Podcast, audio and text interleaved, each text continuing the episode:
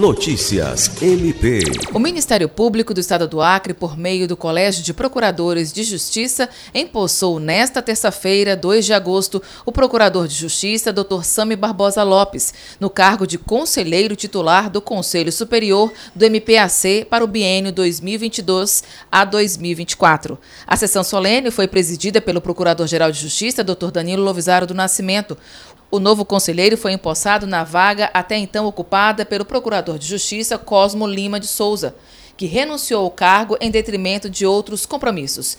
Em sua fala, o presidente do Colégio de Procuradores de Justiça manifestou seus agradecimentos e considerações a ambos. Alice Regina, para a Agência de Notícias do Ministério Público do Estado do Acre.